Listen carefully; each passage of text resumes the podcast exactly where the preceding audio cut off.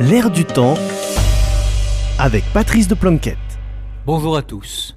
La Première ministre présente son plan scolaire anti-harcèlement. Les radios diffusent en boucle des débats sur le harcèlement à l'école. Le pédopsychiatre Marcel Ruffo déclare L'autorité est indispensable à l'école, etc., etc. Mais faut-il rendre l'école seule responsable du harcèlement tel qu'il est devenu aujourd'hui? Il y a, oui, une responsabilité de l'éducation nationale quand elle traite par le mépris ou, pire encore, une plainte de parents contre un cas flagrant de harcèlement scolaire. C'est arrivé dans l'Académie de Versailles et c'est sinistre car l'enfant s'est suicidé. Par ailleurs, il y a sans doute une responsabilité des chefs d'établissement quand ils sont mis au courant d'un harcèlement dans une de leurs classes. Mais sont-ils toujours mis au courant? Pas évident.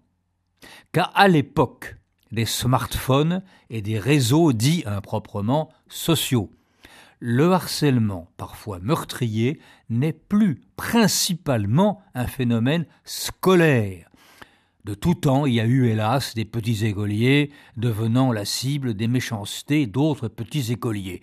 Ça se passait en cours de récréation, éventuellement aussi dans la rue, mais une fois rentrée chez elle, la victime était à l'abri. Plus maintenant. Plus maintenant. Car pour de très nombreux enfants, le téléphone est une drogue. Et le harcèlement continue jour et nuit via le téléphone et l'enfant ne peut pas s'empêcher d'allumer son téléphone et d'aller voir ce qu'on dit sur les réseaux. Et sur les réseaux, les harceleurs sont là, et ils continuent la persécution. Et l'enfant se sent enfermé dans cette toile d'araignée morbide, dont souvent il ne parle pas à ses parents. Et c'est le chemin vers les troubles mentaux, avec parfois l'issue fatale. Pourquoi l'enfant, souvent, n'en parle-t-il pas à ses parents Parce que le faux univers commercial de Snapchat, WhatsApp ou TikTok est devenu, croit l'enfant, son univers personnel.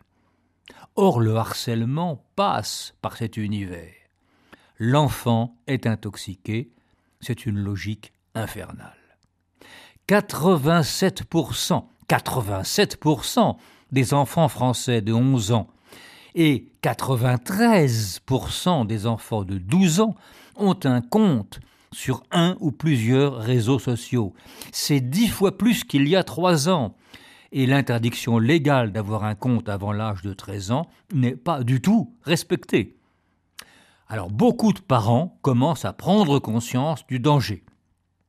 Ils cherchent à limiter l'usage du smartphone par leurs enfants. Une partie d'entre eux vont jusqu'à refuser le smartphone aux enfants avant l'adolescence. C'est efficace, c'est courageux. Mais dans beaucoup d'autres familles, le laisser-faire reste l'attitude commune. Alors ça les regarde. Mais qu'ensuite les parents n'accusent pas l'école et elle seule, elle n'est pas responsable de tout. Elle n'est pas responsable de tout. Loin de là. À la semaine prochaine.